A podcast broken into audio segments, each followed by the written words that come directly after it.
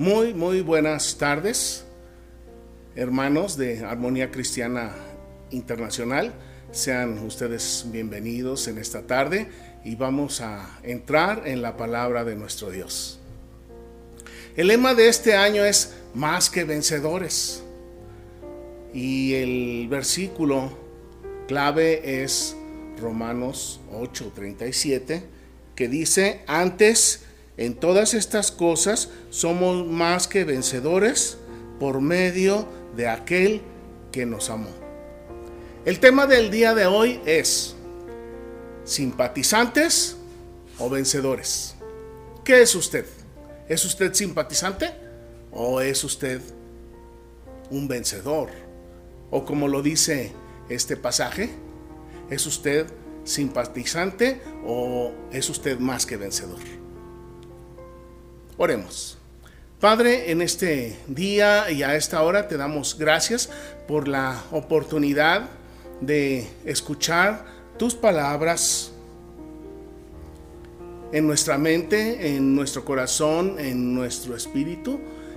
Y te rogamos, Padre, que esta palabra caiga en terrenos fértiles, que esta palabra no caiga en saco roto, sino que más bien de fruto para vida eterna. Padre, pongo en tus manos a cada uno de nuestros hermanos y hermanas que están en sus hogares atendiendo a esta palabra y te rogamos, Padre, que la prosperes, así como tú, Señor, prosperas todas las cosas que tú has hecho. Ahora lo rogamos esto en el nombre precioso de Jesucristo, nuestro Señor. Simpatizante o vencedor. Simpatizante o más que vencedor. ¿Qué es usted? Usted quizás sea simpatizante y no lo sabe, o quizás usted sea más que vencedor y quizás no lo sabe. Pero el día de hoy el Señor nos va a hablar a nuestro corazón y vamos a entender la profundidad de ser más que vencedores, de ser vencedores en aquel que nos amó, es decir, en nuestro Señor Jesucristo. Por un momento lo voy a invitar a que se imagine que usted es el apóstol Pablo. Imagine por un momento que usted es el apóstol Pablo. Corre más o menos el año 55 quizás unos 22 años después de la muerte de nuestro Señor Jesucristo, el apóstol Pablo ya tuvo su encuentro personal yendo hacia Damasco con nuestro Señor Jesucristo. El apóstol Pablo ya recibió entrenamiento celestial de parte de nuestro Señor Jesucristo y ahora lo encontramos en la ciudad de Corinto. El apóstol Pablo ya había predicado, ya había llevado el mensaje de la salvación a muchas provincias del imperio romano. Pero él no había ido aún a Roma. Y en Roma había una iglesia que no había sido fundada por él. Y el apóstol, enviado a los gentiles, se preocupaba de los hermanos en Roma. La iglesia en Roma estaba mayormente formada por cristianos que no eran judíos. Se parece a nuestras iglesias, porque la mayoría de nosotros no somos judíos de sangre, no somos judíos de raza ni de nacionalidad, pero sí somos seguidores de nuestro Señor Jesucristo. Y entonces el apóstol Pablo, previo a su viaje a Roma, él les envía una carta. En esta carta el apóstol Pablo les redacta, les enseña las bases de la fe y de la vida cristiana. Repita usted conmigo, la fe y la vida cristiana. Pablo les enseña estas dos cosas en la carta a los romanos. Y esta carta está dividida, repartida, complementada en dos partes. En la primera parte, la parte de la enseñanza, la parte de la doctrina. encontramos el resumen de las buenas noticias de salvación. Encontramos que la humanidad está bajo el dominio del pecado. Seamos judíos o extranjeros, seamos gentiles, mexicanos o de cualquier nacionalidad, todos por naturaleza estamos bajo el dominio del pecado. Pero también nos habla acerca de que la redención de Cristo nos trae paz y esperanza firme a todos los que creemos en Cristo. Esto lo encontramos en el capítulo 5 por si desea revisarlo. Ya en el capítulo 6 y 7 nos dice que ya no estamos bajo la ley porque la poderosa gracia arrolla la debilidad humana a pecar, nos santifica. Esto implica un cambio, mis hermanos. Esto implica un cambio de vida, un cambio de nuestra forma de ser.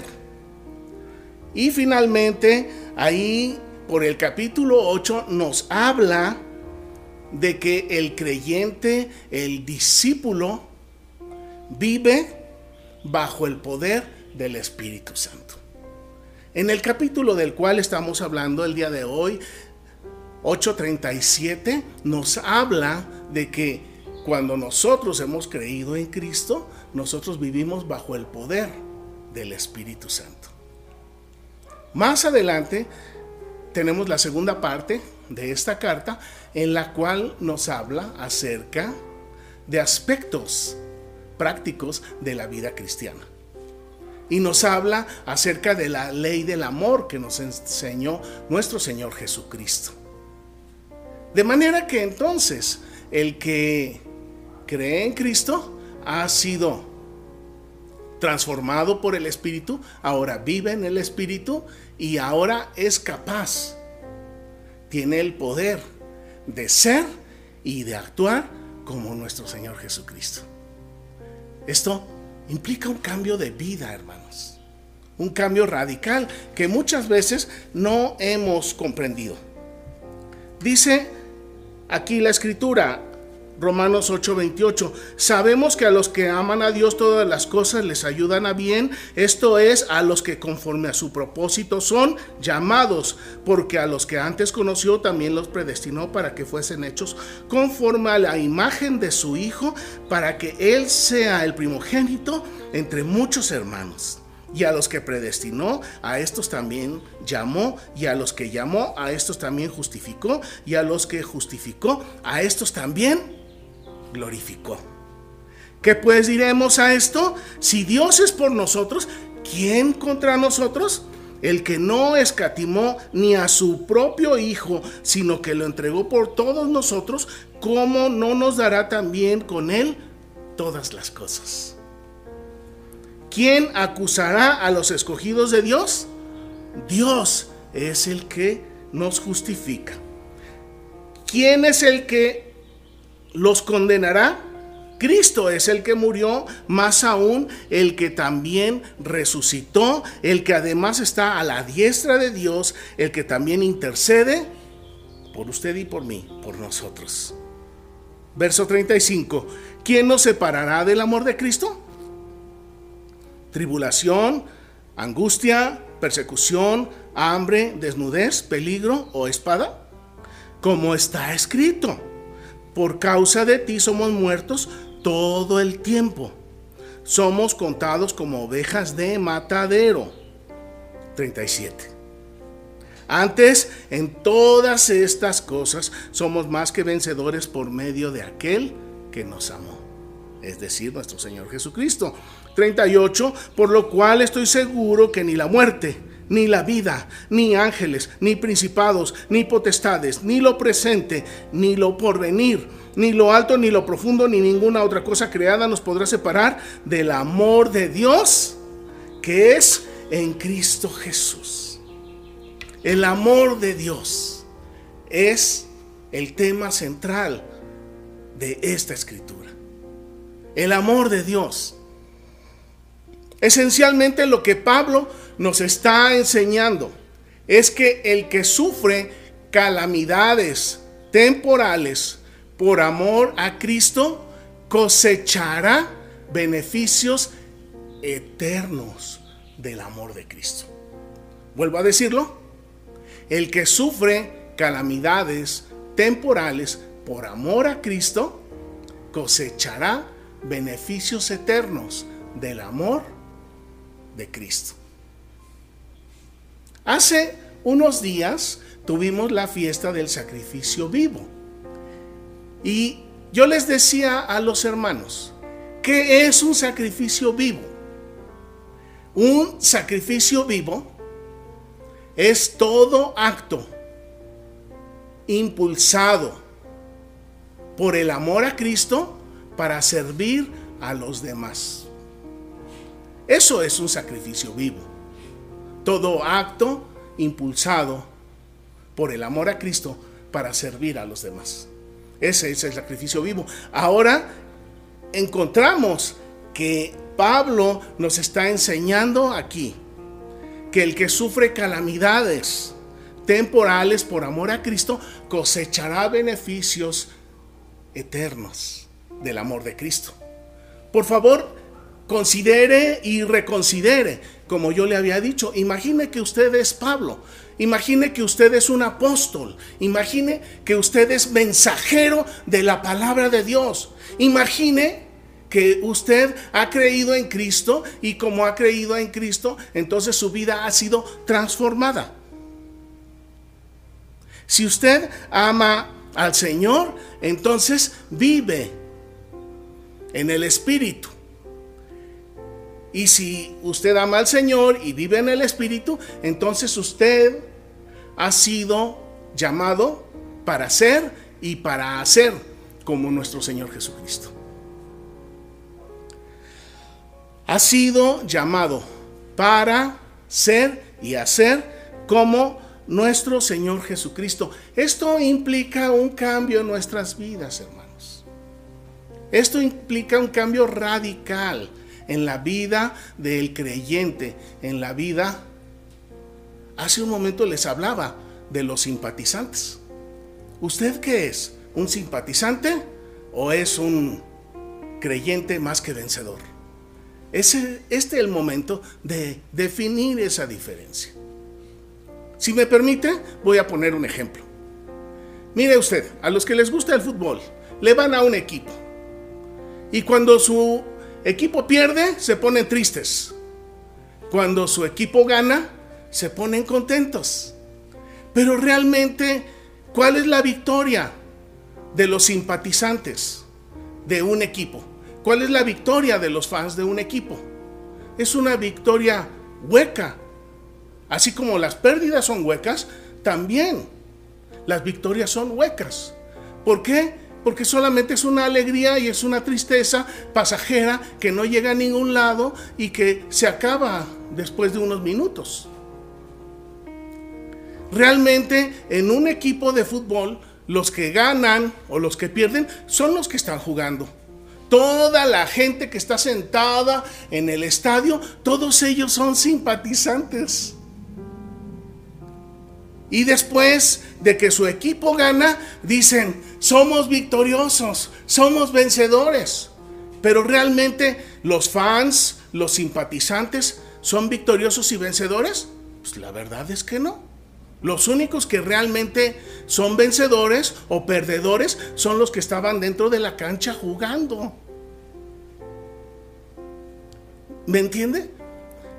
Por ejemplo, hablando de un maratón. Puede ser que yo esté deseando ganarme el premio del primer lugar, pero no me inscribo en el maratón. Pero yo sigo diciendo, yo voy a ser el campeón, yo voy a ser el campeón, yo soy ganador, pero no me inscribo. Es algo muy parecido a los simpatizantes.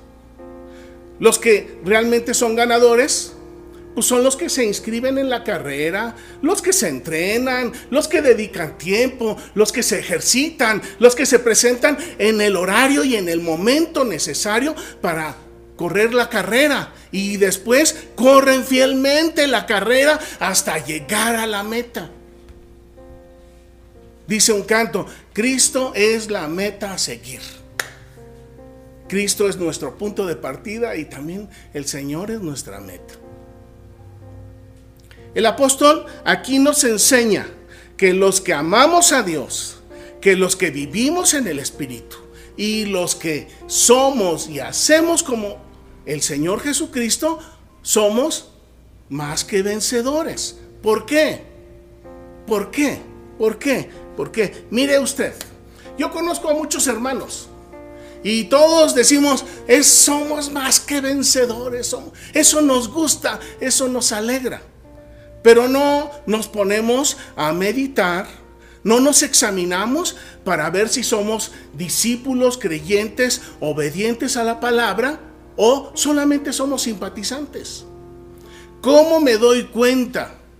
¿Cómo se puede usted dar cuenta de si usted es un simpatizante o es un creyente, un discípulo?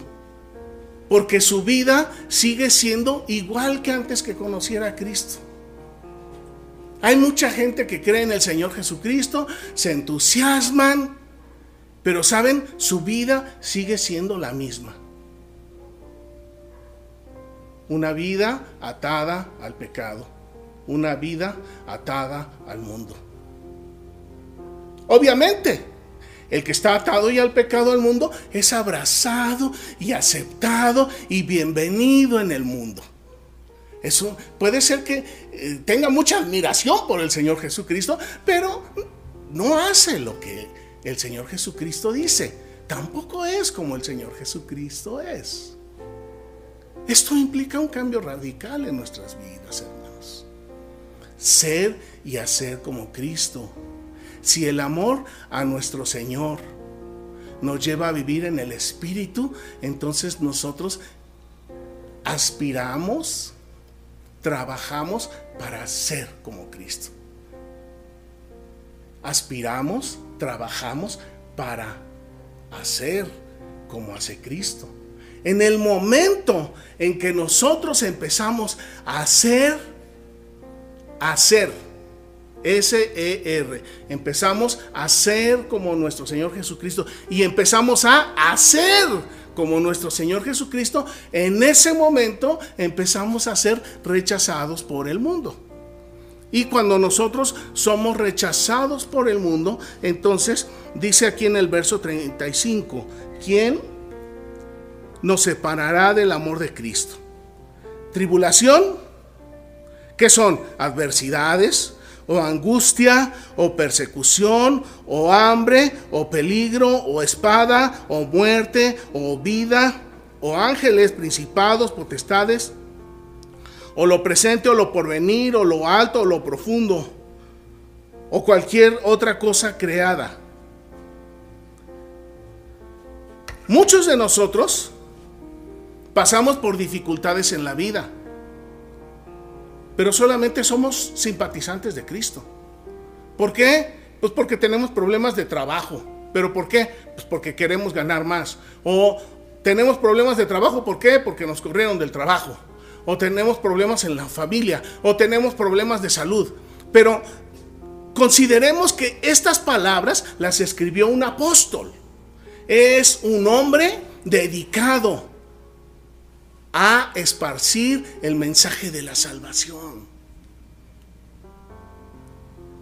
Pablo amó al Señor Jesucristo,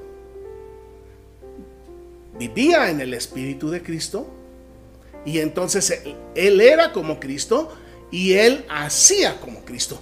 ¿Qué es lo que hace nuestro Señor Jesucristo?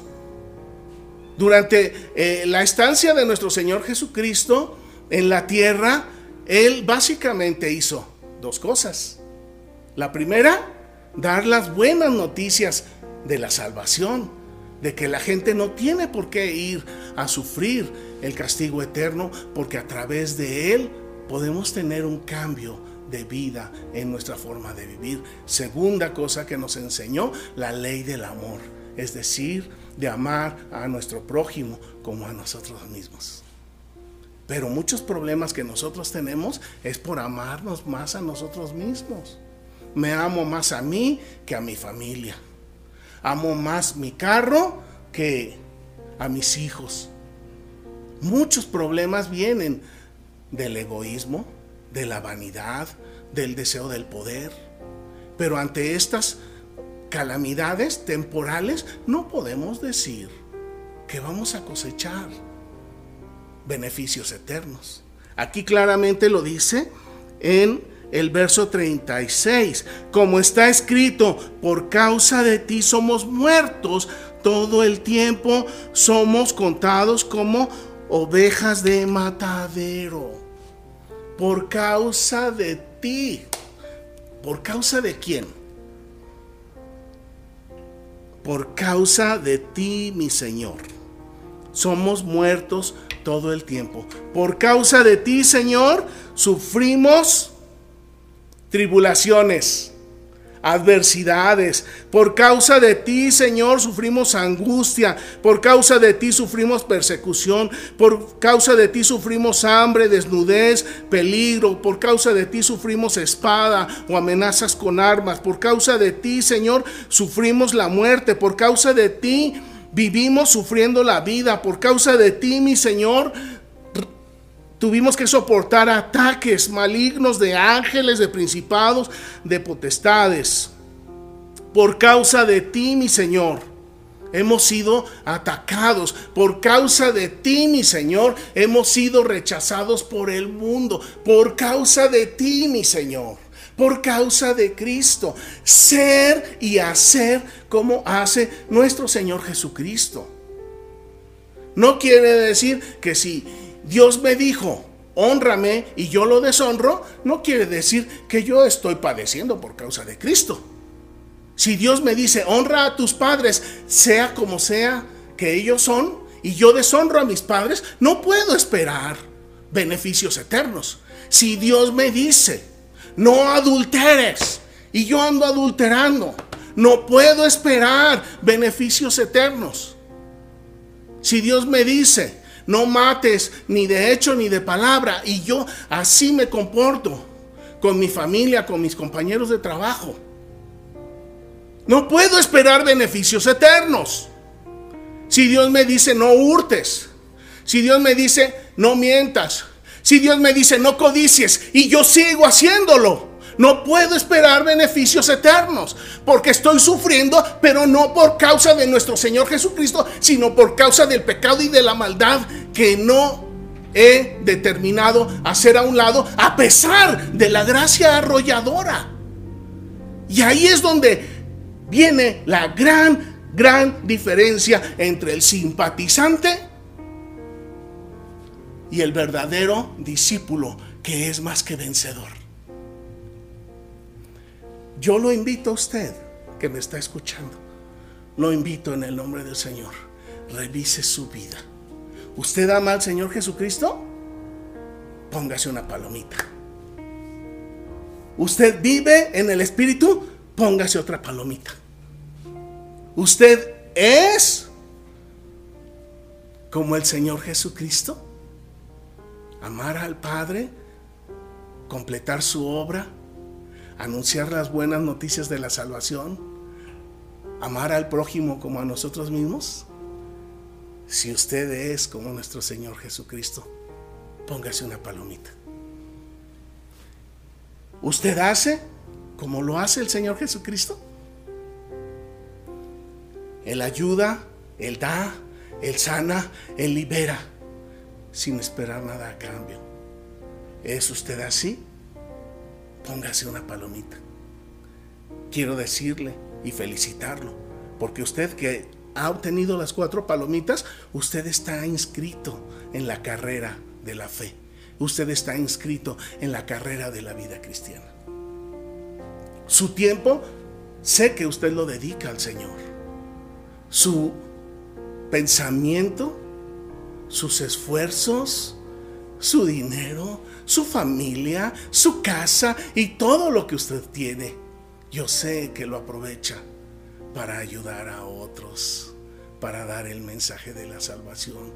Sea usted bienvenido a la carrera de la fe y de la vida eterna. Usted no es un simpatizante. Usted está inscrito y usted es un creyente. Usted es un discípulo y usted es más que vencedor. Pero si usted no obtuvo las cuatro palomitas, muy seguramente es solo un simpatizante, solamente es un fan de Cristo. Usted sigue viviendo su vida a su manera, usted sigue pecando a su manera, usted sigue pasando los días impunemente, sin temor a la separación del amor de Cristo. La victoria en Cristo tiene tres características importantes que quiero compartirles en este día. Verso 33. ¿Quién acusará a los escogidos de Dios? Dios es el que nos justifica. ¿Por qué somos más que vencedores los que hemos sido inscritos en la carrera de la fe y de la vida cristiana? ¿Por qué?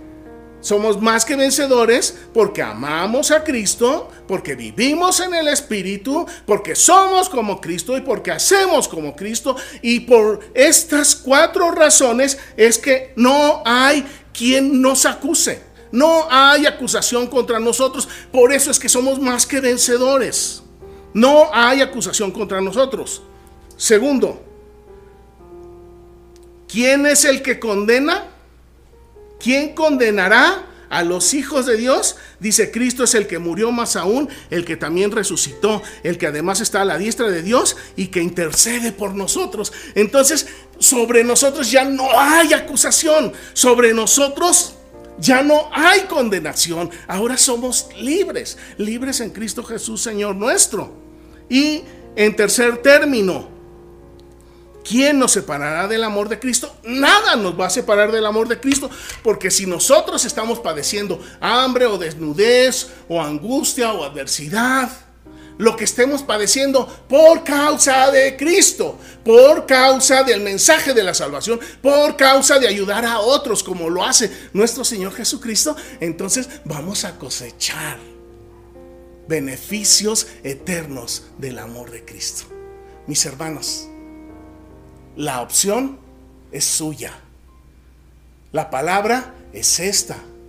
La oportunidad es de usted. Si ya no quiere ser de los que están ahí sentados en el estadio, solamente mirando, usted puede bajar a jugar directamente el juego de la fe y de la vida cristiana. ¿Cómo? Ame a nuestro Señor Jesucristo, viva en el Espíritu, sea como nuestro Señor Jesucristo y haga como nuestro Señor Jesucristo. Somos más que vencedores. No somos simpatizantes, somos hijos de Dios y vivimos como Él y hacemos como Él. En su tiempo usted se dará cuenta si es solo un simpatizante o es un verdadero creyente discípulo más que vencedor. Y si usted es simpatizante, no diga que es más que vencedor porque no lo es. Mejor inscríbase en la carrera de la fe y de la vida cristiana. En el nombre de Jesús. Amén. Padre, ponemos en tus manos a cada uno de nuestros hermanos que han escuchado esta palabra y te agradecemos, Padre, porque nos das esta luz, porque nos das este espíritu de valentía no solamente para admirar a nuestro Señor Jesucristo, sino más aún para amarlo con todo nuestro corazón. Nos das el poder. Gracias, Padre, para amar al Señor Jesús, pero también para que cada día vivamos en su espíritu y para que seamos como nuestro Señor Jesucristo y hagamos como nuestro Señor Jesucristo y entonces sí, con toda confianza decir, para mí ya no hay ninguna acusación, para mí ya no hay ninguna condenación, para mí no hay separación del amor de Dios que es en Cristo Jesús, Señor nuestro. Padre, bendice la vida, los corazones. Si alguno de los que nos están escuchando es solamente simpatizante, Padre, yo te ruego que tu Espíritu trabaje en los corazones de cada persona para que tu reino crezca y se establezca en el hogar y en la familia de cada uno de los que estamos escuchando esta palabra. Gracias Padre, en el nombre precioso de Jesucristo, nuestro Señor, nuestro Salvador. Amén.